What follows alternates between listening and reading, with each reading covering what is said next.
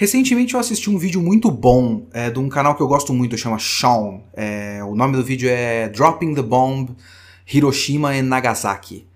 E ele é um vídeo de 2 horas e 20. E a ideia dele é desmistificar, provar documentalmente o quanto a, a ideia, a, a narrativa americana em torno da bomba atômica, das bombas atômicas, as duas bombas atômicas, é, lançadas no Japão é uma farsa, é uma enorme farsa. Porque a argumentação americana era de que a bomba atômica era inevitável para que a guerra terminasse. O Japão estava irredutível, o Japão não ia é, recuar, e a única maneira de fazer com que o Japão é, aceitasse o fim da guerra seria uma invasão, e essa invasão mataria milhares e milhares e milhões de pessoas e que e custaria muito dinheiro e muitas vidas. Então, mostrar a bomba atômica, usar a bomba atômica, foi a única maneira de, de forçar o Japão a aceitar que era inevitável, que eles tinham perdido, porque o Japão estava irredutível, eles queriam guerra total até o fim. E que não é isso tem uma diversidade de documentos que, que mostram que de vários lados diferentes e principalmente da alta cúpula do exército americano, para eles já estava muito claro que o Japão estava prestes a se render. Existem documentos que provam que o próprio imperador japonês estava fazendo de tudo para forçar uma certa ala do exército japonês que não queria o fim da guerra a, a terminar a guerra, porque eles já tinham perdido, estava claro que eles tinham perdido. E do lado americano, tá bem claro por conversas registradas e documentos e cartas trocadas entre várias pessoas que a ideia da, da bomba atômica não era para terminar a guerra, era basicamente uma demonstração de força, porque eles sabiam que dali para frente a guerra deles, a guerra americana inventada por eles, era uma guerra contra o comunismo. Então eles tinham que mostrar a bomba atômica para demonstrar que eles eram mais fortes para a Rússia, porque eles sabiam que a próxima ameaça seria a Rússia. Então, muitas, muitas vidas foram completamente desperdiçadas num concurso, numa disputa de tamanho de pau, basicamente. Onde os Estados Unidos estavam mostrando o pau deles para a Rússia e dizendo o nosso pau é maior, é maior do que o de vocês. Então, vidas perdidas basicamente numa argumentação, num joguete político, numa guerra de ego, de certa forma. Kurt Vonnegut escreveu o Matadouro 5 em 1969. No Matadouro 5 conta a história, é, entre muitas coisas que ele diz, e conta a história da, do bombardeio de Dresden. No livro, o Vonnegut fala que 135 mil pessoas morreram no bombardeio de Dresden. E isso é mais, se eu não me engano, inclusive eu acho que ele mesmo diz durante o livro, é mais do que morreram com a bomba atômica. Esse número está errado. Esse número não existe. O número de 135 mil pessoas mortas ele tirou de um livro de um cara chamado David Irving. Esse David Irving é um negacionista do Holocausto. O número de mortes esse David Irving pegou de propaganda nazista do Goebbels, que inflou o número de mortes na de Dresden, no bombardeio de Dresden, para talvez mostrar para o mundo quanto os americanos e os britânicos eram monstros. O Kurt Vonnegut errou essa informação. É uma ironia muito triste que ele tenha usado um, informações erradas de um livro de um negacionista do Holocausto, que na época não se sabia que estava errado, porque ainda estava na argumentação de quantas mortes ocorreram no bombardeio de Dresden. Não se sabia exatamente. E foi muito recentemente, é possível que inclusive depois da morte do Vonnegut, que tenha se cravado um número de 22 a 25 mil mortes no bombardeio de Dresden. O que é um número menor, mas ainda são 25 mil pessoas morrendo de uma vez. Dizer que foram 135 mil pessoas ou dizer que foram 25 mil pessoas não desfaz a morte de 25 mil pessoas e acaba sendo um número de mortes usada numa argumentação para saber quem tá mais certo, quem tá mais errado, para basicamente pessoas discutirem entre elas e no meio disso pessoas morreram. É assim mesmo. Eu passei muito tempo pensando em como começar esse podcast de maneira que significasse alguma coisa, de maneira que talvez eu conseguisse passar para vocês de certa forma como é ler Matadouro 5 de Kurt Vonnegut. Porque na minha cabeça o que eu faço precisa precisa ter um sentido, precisa ter uma arte por trás. Mas no fim das contas eu só tô falando coisas e talvez alguém pegue esse podcast e ouça enquanto tá no metrô, enquanto lava uma louça e ele não significa muita coisa. Ele não precisa ser bom. Ele não precisa ser grandioso, ele não precisa ser significativo. É só palavras em sequência em forma de áudio por um certo período de tempo que depois vão morrer na memória da pessoa. Porque semana que vem tem outro. Semana que vem, inclusive, as pessoas podem estar ouvindo esse podcast, mas aguardando qual vai ser o anúncio do fim do podcast, do próximo tema, porque as pessoas estão sempre antecipando o próximo e aguardando o fim do que está acontecendo agora para saber o que acontece depois. É sempre uma ânsia pelo, pela passagem do tempo para saber o que acontece depois, para que isso que está acontecendo agora morra o mais rápido possível. É assim mesmo. Esse podcast vai acabar com o anúncio do próximo tema. E o próximo tema é o seriado WandaVisão da Marvel. O Kitsune dessa semana é Matadouro 5 de Kurt Vonnegut.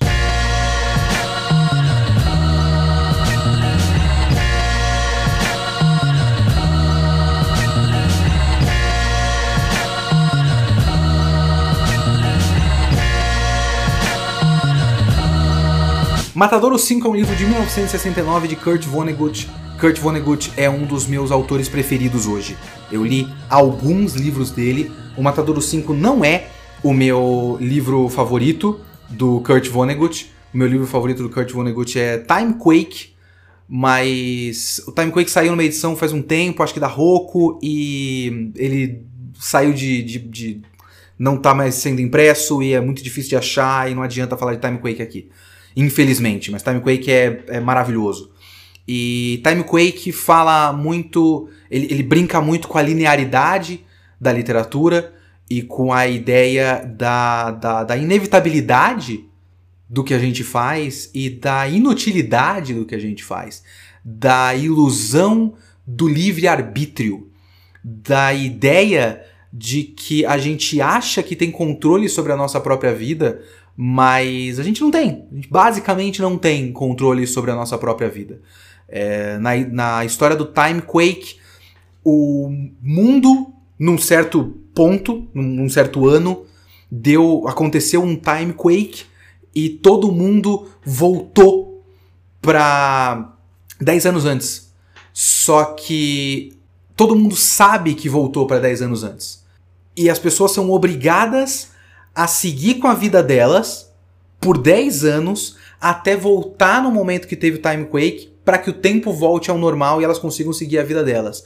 Então, elas são elas estão basicamente no piloto automático e assistindo elas mesmas no piloto automático por 10 anos. Então, uma pessoa que nesse período de 10 anos conhece alguém, se casa, é, passa uma vida com essa pessoa e tem uma vida muito ruim e se separa depois, ela sabe que vai se casar com essa pessoa, que não vai ser bom, que vai se separar, mas inevitavelmente precisa viver esse tempo todo e conhecer essa pessoa e casar com essa pessoa e ter um relacionamento ruim e separar depois. E ela não pode sair desse, desse trilho. E a ideia da, da, da inevitabilidade e, da, e do livre-arbítrio como, como uma ilusão. Que a gente não tem controle sobre as nossas próprias vidas. Esse, o Time Quake foi o último livro do Kurt Vonnegut. Nesse último livro dele, ele me lembra muito, muito os últimos shows stand-up de George Carlin. Se vocês não assistiram George Carlin, esse homem é um gênio e ele infelizmente morreu. E eu acredito que eles tenham morrido próximos um do outro, inclusive. E no fim do, do, da carreira do George Carlin, se você acompanha os, todos os shows do, do George Carlin, você vê que ele vai mudando um pouco a abordagem, de certa forma, e no fim, ele quase não é engraçado mais, porque ele parece só um velho reclamando de tudo, de como tudo tá errado. Então ele quase não tá fazendo mais comédia, ele só tá reclamando, mas ele continua coberto de razão 100%. E continua maravilhoso. E o Kurt Vonnegut é, é meio que isso, por muito tempo. Ele é, sei lá, um, um, um velho triste olhando para tudo e falando: caralho, mas que merda. E eu acho que é por isso que eu gosto dele, porque ele olha pro próprio trabalho o tempo todo e ele tá basicamente dizendo sem parar: caralho, mas que merda. Por que que eu tô fazendo isso? O Kurt Vonnegut esteve na Segunda Guerra Mundial e esteve no bombardeio de Dresden. E ele diz, inclusive, que o bombardeio de Dresden foi uma coisa minuciosamente planejada para nada. Ele não serviu para nada. Ele não teve nenhuma utilidade tática, estratégica para nada. Foi só vidas perdidas, que ele acredita que foram 135 mil, mas na verdade foram cerca de 22 a 25 mil pessoas. Tanto faz, na verdade. Porque o livro conta muito a experiência dele através de um personagem que meio que representa ele. Conta como foi sair de um porão e olhar e não existia mais vida. O lugar foi completamente varrido de vida. Então a diferença entre 25 mil e 135 mil, tanto faz. Foi basicamente um grande território tornado estéril por uma série de bombardeios americanos e britânicos para nada. E o livro é sobre isso. É sobre como a morte, ou melhor, a vida é completamente descartável na maior parte do tempo. E ele faz isso, ele diz isso muito metalinguisticamente.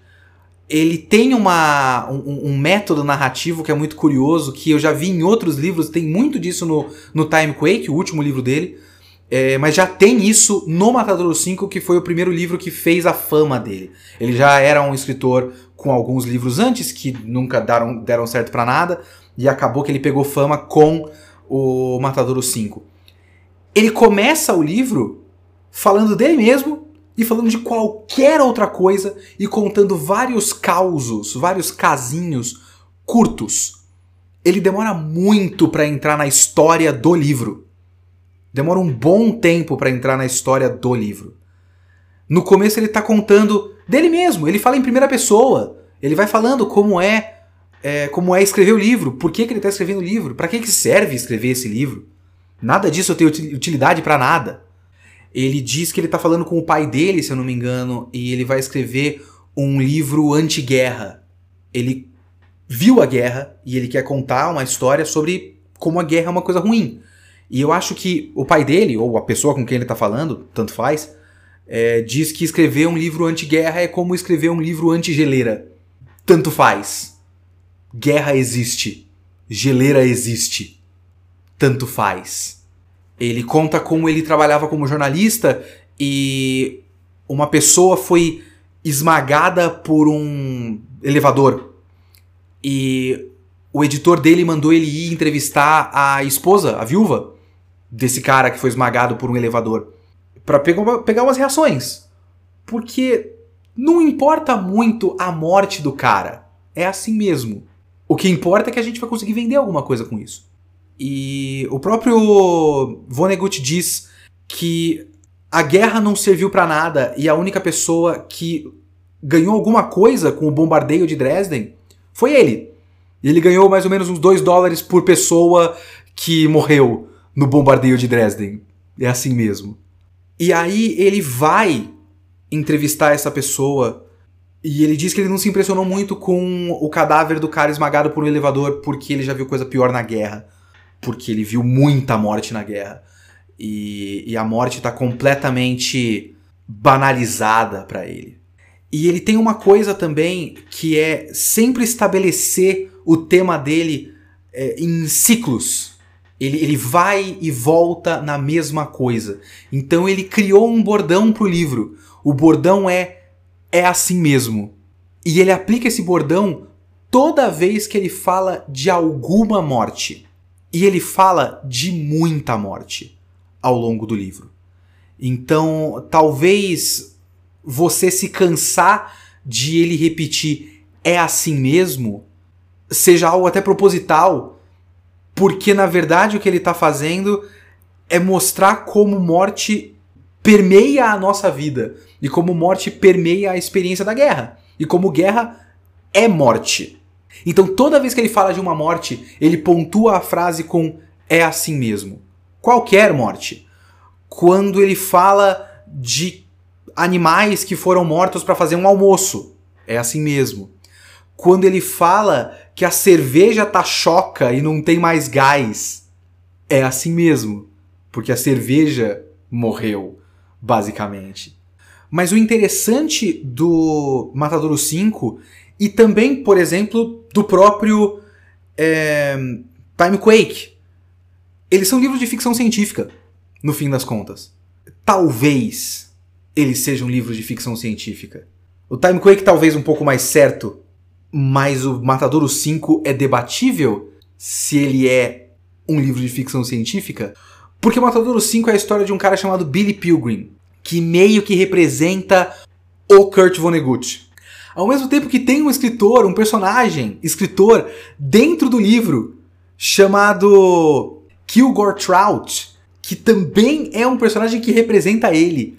E ele faz muito dessa jogada colocar dois personagens que são ele falando no livro e muitas vezes falando um com o outro no livro e muitas vezes não deixando claro que esses personagens são ele, mas às vezes simplesmente dizendo.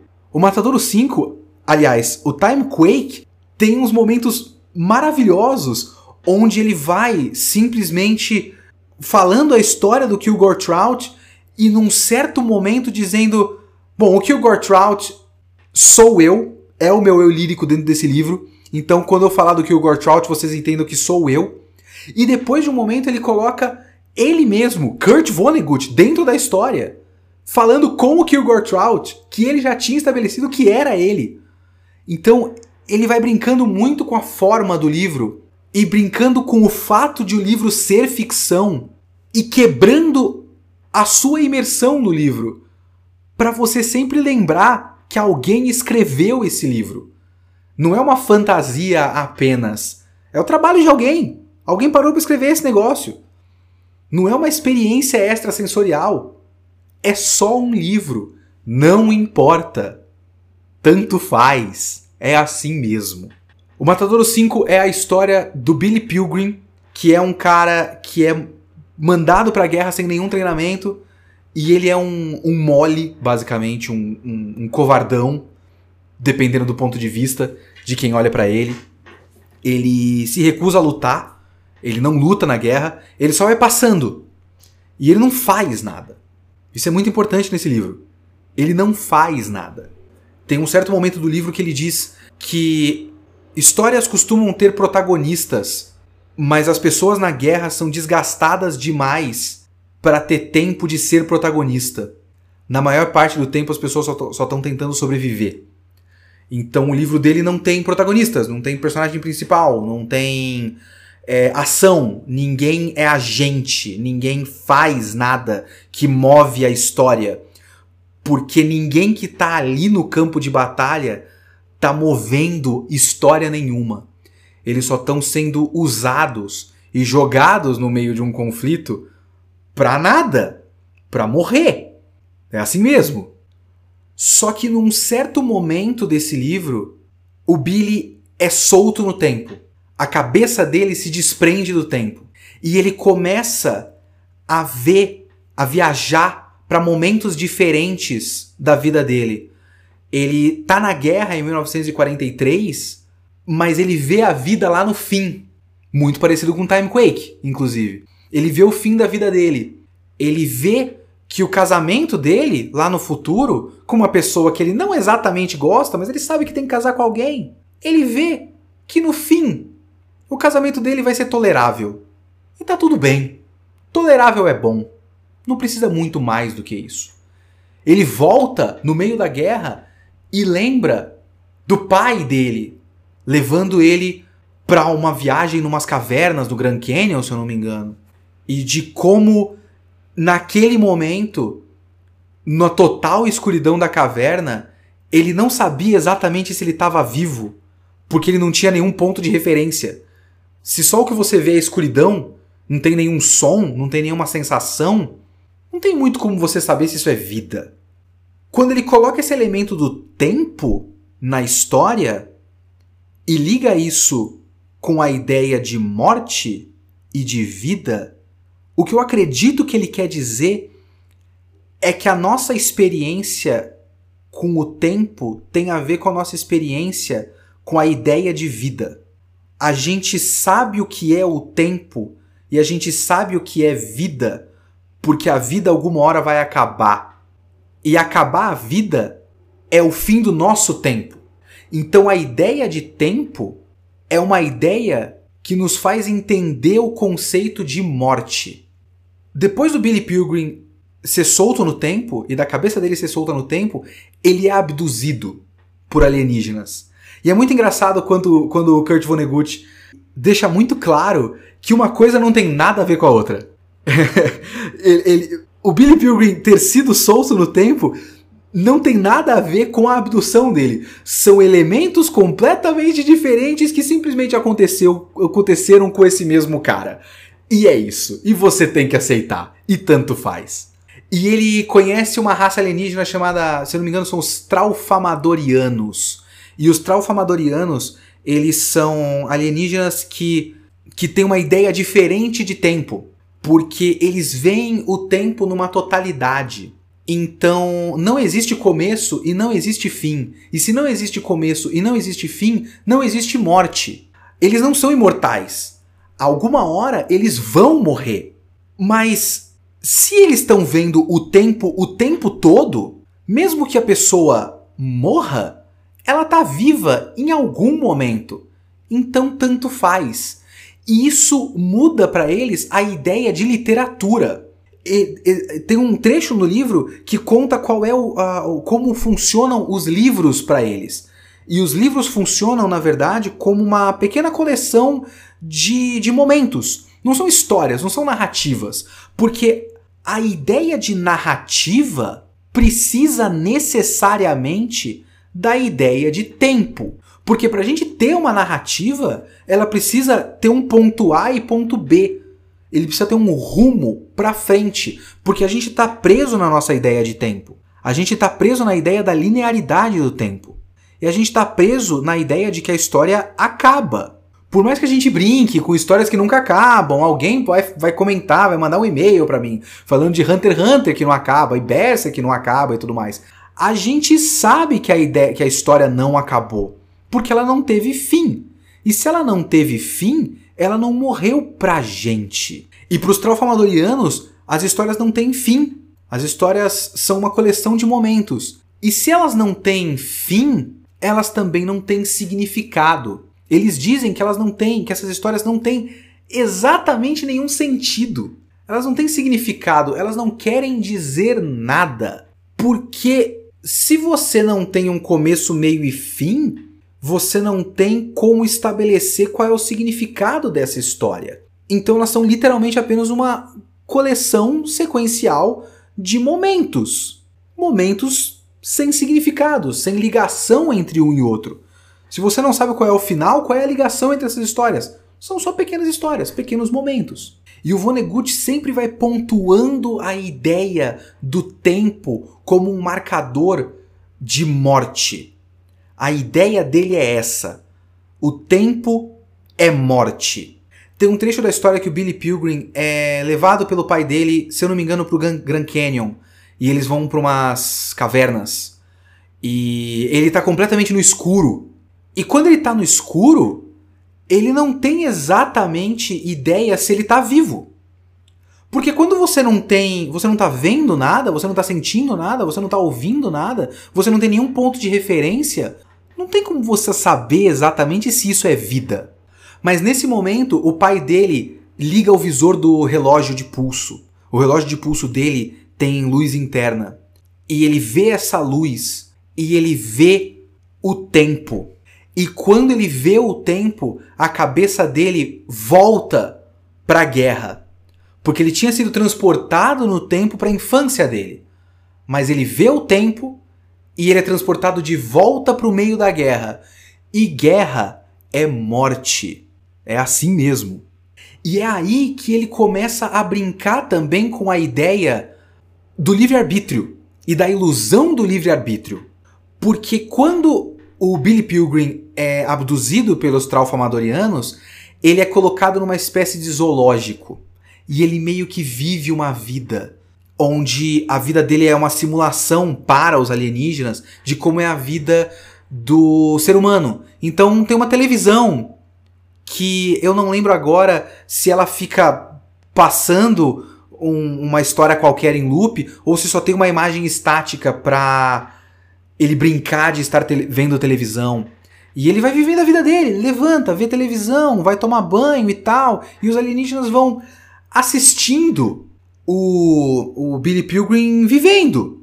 Mas essa vida do Billy Pilgrim no zoológico também meio que tanto faz para ele. Ele meio que segue. É só mais um momento que a cabeça dele viaja para frente e para trás e às vezes ele tá com a cabeça naquele zoológico. E ele vai vivendo a vida. E tanto faz.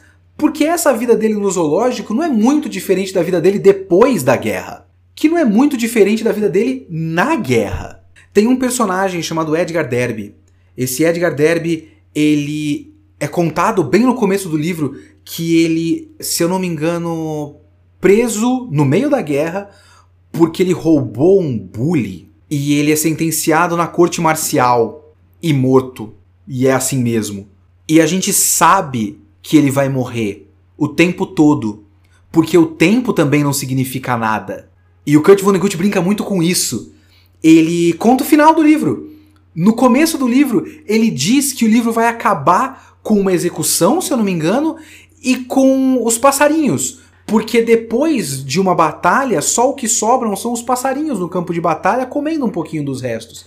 E o livro vai acabar com o som de um passarinho fazendo, sei lá, um assovio. E ele já conta no final que essa vai ser a última palavra desse livro.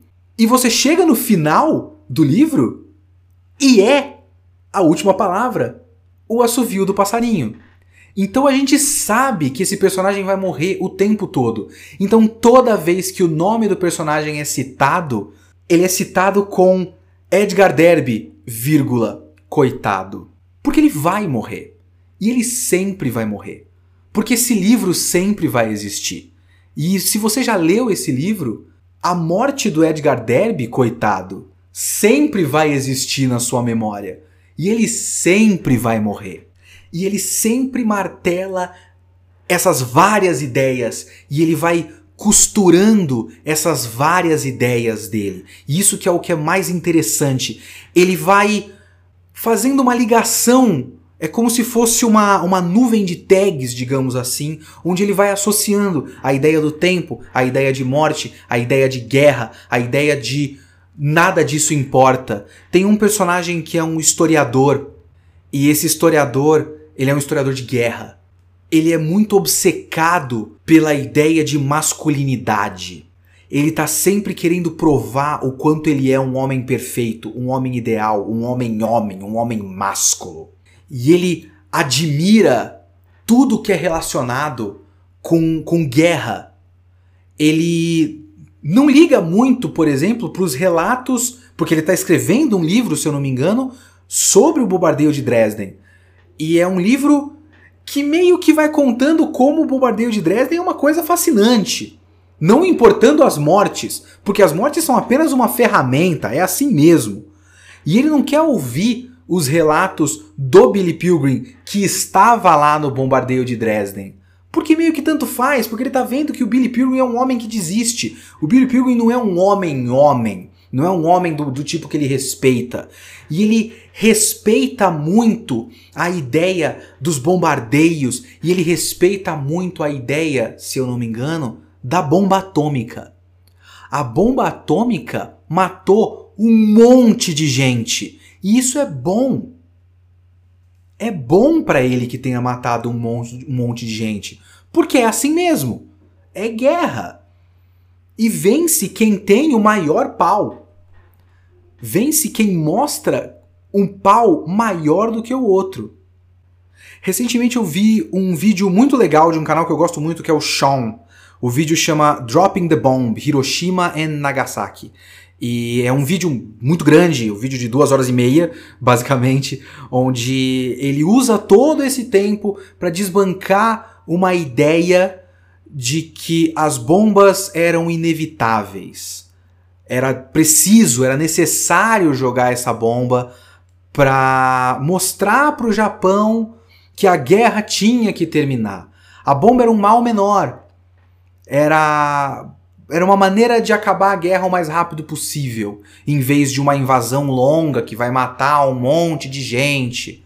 Quando na verdade existem registros de que a motivação por trás da bomba atômica não tinha nada a ver com forçar o fim da guerra. Todas as partes, o imperador japonês, a Rússia e principalmente os Estados Unidos, todas as partes já sabiam que o Japão ia se render. Já sabiam que era inevitável. Os Estados Unidos jogaram a bomba atômica, basicamente, como um concurso de tamanho de pau com a Rússia. Eles sabiam que o próximo adversário era a Rússia e o comunismo. Então eles precisavam mostrar esse pauzão gigante que era a bomba atômica. É tudo uma grande tentativa de, de, de reafirmar a própria masculinidade, basicamente. Uma, uma fragilidade da, da, da, da, da masculinidade dele, sabe? Então, centenas de milhares de vidas se perderam por nada, por nenhum motivo. Assim como o bombardeio de Dresden, foi uma coisa minuciosamente planejada para nada, para nenhum ganho estratégico. Foram centenas de milhares de vidas perdidas porque eles queriam. Porque era isso que eles precisavam fazer para mostrar que eles eram melhores do que os outros. Porque nada importa. Porque a guerra não tem sentido. E na guerra a gente perde completamente a nossa noção de tempo. Como Billy Pilgrim, que no meio da guerra é solto no tempo. A cabeça dele é solta no tempo e ele começa a ver vários momentos, ele começa a ver a vida dele lá na frente, ele começa a ver a infância dele de novo. E sempre lembrado do tempo e de como o tempo não significa nada além de morte. É assim mesmo.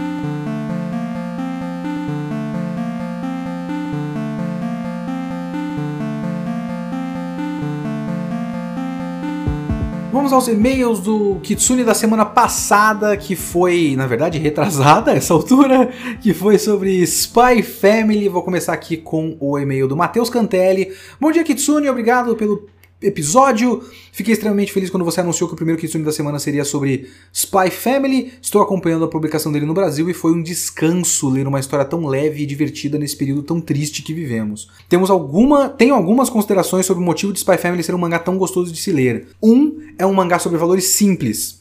Honestidade, laços e afeto. Mesmo que todos os personagens escondam um segredo, os laços criados pela família Forger dão um calorzinho bom no peito. Me lembra um pouco como Star Wars era bom, pois falava de valores básicos dentro de uma trama. É aquele famoso menos que é mais.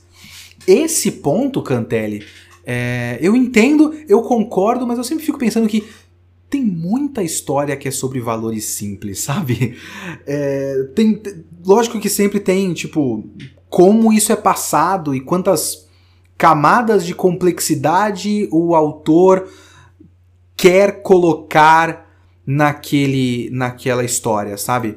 E aí acaba talvez escondendo a, a, a simplicidade desses valores. Talvez tenha um pouco a ver com isso, sabe? E aí acaba que, que não fica muito evidente. E o Spy Family, o Spy Family é meio que muito simplesmente sobre isso, sabe? Ele não, não tem tantas camadas por cima, ele é muito ele é um mangá sincero sobre sinceridade, então talvez tenha um pouco disso. E ele coloca aqui, número 2, a Anya. Todas as reações dela, as atitudes e como o autor conseguiu criar um personagem infantil verossímil, mesmo telepata, me arrancou risadas sinceras. É muito bacana ver uma criança sendo criança e não um ninja ou um piloto que carrega a responsabilidade do mundo nas costas, mesmo que ela acredite que vai salvar o mundo com suas ações. Anya é a melhor personagem de todos os tempos, segundo eu mesmo. Obrigado por esse episódio, sucesso em 2021. Assinado atenciosamente Matheus Cantelli. É, a realmente é maravilhosa e assim. Eu sempre fico pensando em como certas histórias cativam as pessoas e outras não. E às vezes eu sempre volto pro. Às vezes eu sempre é foda, né? É, eu volto pro design, sabe? A primeira coisa que a gente bate o olho. E talvez a Anya tenha muito a ver com isso. Porque você pega a proposta da história e a proposta é legal. A gente sempre tem que pensar nisso. Tipo, a proposta básica, a primeira coisa que você vê é, esse cara é um espião e ele tá atrás de tal coisa e ele precisa adotar uma menina. Então é uma premissa simples e fácil de entender. E aí você tem a Anya, e a Anya é muito fofinha, muito bonitinha. Então o autor conseguiu trabalhar para fazer com que todas as qualidades dela tivessem assim na nossa frente muito facilmente, sabe? Então eu acho que o Spy Family tem muito mais do que a superfície, mas a superfície é muito forte, sabe? Então eu acho que a Anya é, realmente é um dos principais fatores para que o Spy Family funcione no fim das contas e que tenha cativado pessoas, né? Aí a gente vai ver no anime. E aí é aquilo. Se o Spy Family tiver uma produção foda, talvez ele seja uma coisa próxima, pelo menos, de um Jujutsu, que não Kimetsu no Yaiba, porque o Kimetsu é meio impossível de, de qualquer coisa alcançar. Mas eu acho que precisa sim. Precisa. Porque de repente ele faz uma apresentação tão ruim que aí a superfície acaba sendo, nossa, que anime mal feito. E não, nossa, que legal que a Anne é linda, sabe? Então, não sei. Mas muito obrigado, senhor Matheus Cantelli. Vamos para o e-mail da Tatiana. Rapaz, esse sobrenome. Tatiana Mittelstad. Mittelstad. Será que é isso? Rapaz. Saudações Kitsune! Acompanho suas análises desde meados do VideoQuest. Fiquei chateada quando acabou, mas entendi perfeitamente todos os motivos. Foi graças ao vídeo de você sobre o Evangelho que eu entendi melhor a obra e acalmei um pouco. Basicamente tive uma crise de ódio quando acabei. Isso é uma coisa muito comum do Evangelho. Quando você iniciou o podcast, fiquei muito feliz e sempre ouço quando o assunto é do meu interesse. O último sobre Spy Family foi muito bom. Realmente analisar comédias é difícil, pois vai muito do gosto de cada um, mas o jeito que as coisas acontecem nesse mangá é muito inteligente. Estou acompanhando o lançamento em inglês pelo app da Shueisha, se prepara porque vai ficando cada vez melhor. Inclusive, gravei o podcast e nunca mais li Spy Family. e Spy Family, cada um tem a sua missão. Mesmo a Anya, ela só quer ter o pai e a mãe dela para sempre consigo. E é muito legal como, como eles vão estreitando cada vez mais seus laços, mesmo escondendo segredos tão grandes. Dou risadas genuínas lendo, seria ótimo se houvesse mais obras assim. E isso é verdade, assim. É comigo também, sabe? Às vezes a gente vê as coisas com tanta ironia e é legal ter uma coisa tipo, completamente genuína. Eu vou lendo o Spy Family e eu vou, tipo, realmente dando risada sozinho no metrô, assim, sabe? Quando eu estava lendo, eu preciso retomar. É, estou também acompanhando o Funimation TV, adorando assistir, novamente Shingeki Assassination Classroom, dessa vez dublado, as dublagens estão ótimas. Uh, comentários de vocês estão muito bons, muito obrigado! Ei, assistam Funimation TV! Uh, ah, não costumo interagir muito com o pessoal famoso em redes sociais, mesmo porque raramente tem algo a acrescentar. Ah, mas, por favor, se você tem Twitter, fale comigo no Twitter, estamos lá. Muito obrigado, senhorita Tatiana Mittelstad. Espero, espero que eu não tenha assassinado o seu nome. E agora vamos terminar com um e-mail curtinho do Paulo Arthur.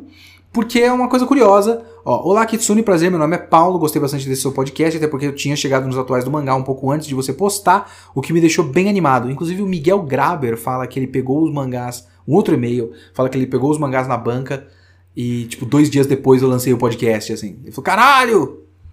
Spy Family do Kitsune da semana! O que me deixou bem animado para ver outras opiniões sobre a obra. Só achei estranho você não comentar que o mangá se passa na Guerra Fria, na briga entre a Alemanha Ocidental e Oriental, que é um ponto que eu acho bastante relevante de se mencionar. No mais, adoro seu trabalho e estarei ansioso por mais podcasts e seus programas na Loading. Tudo de bom para você. O Spy Family não se passa exatamente na Guerra Fria, porque são nações fictícias, até onde eu sei. Mas sim é uma analogia da Alemanha Ocidental com a Alemanha Oriental. Eu não comentei porque talvez seja um assunto que eu tenho pouco domínio. Eu precisaria dar uma pensada melhor no assunto, talvez um próximo podcast sobre Spy Family. Eu pense um pouco melhor no assunto e pense o que Spy Family faz em relação a esse tema. Como eu não fechei uma ideia minha sobre isso, eu não comentei porque talvez tenha algo a ser comentado. Mas eu não sei exatamente o que comentar, então eu decidi não falar bosta. então foi por isso que eu não falei. Mas assim, são nações fictícias apenas análogas à Alemanha Ocidental e à Alemanha Oriental, até onde eu entendo.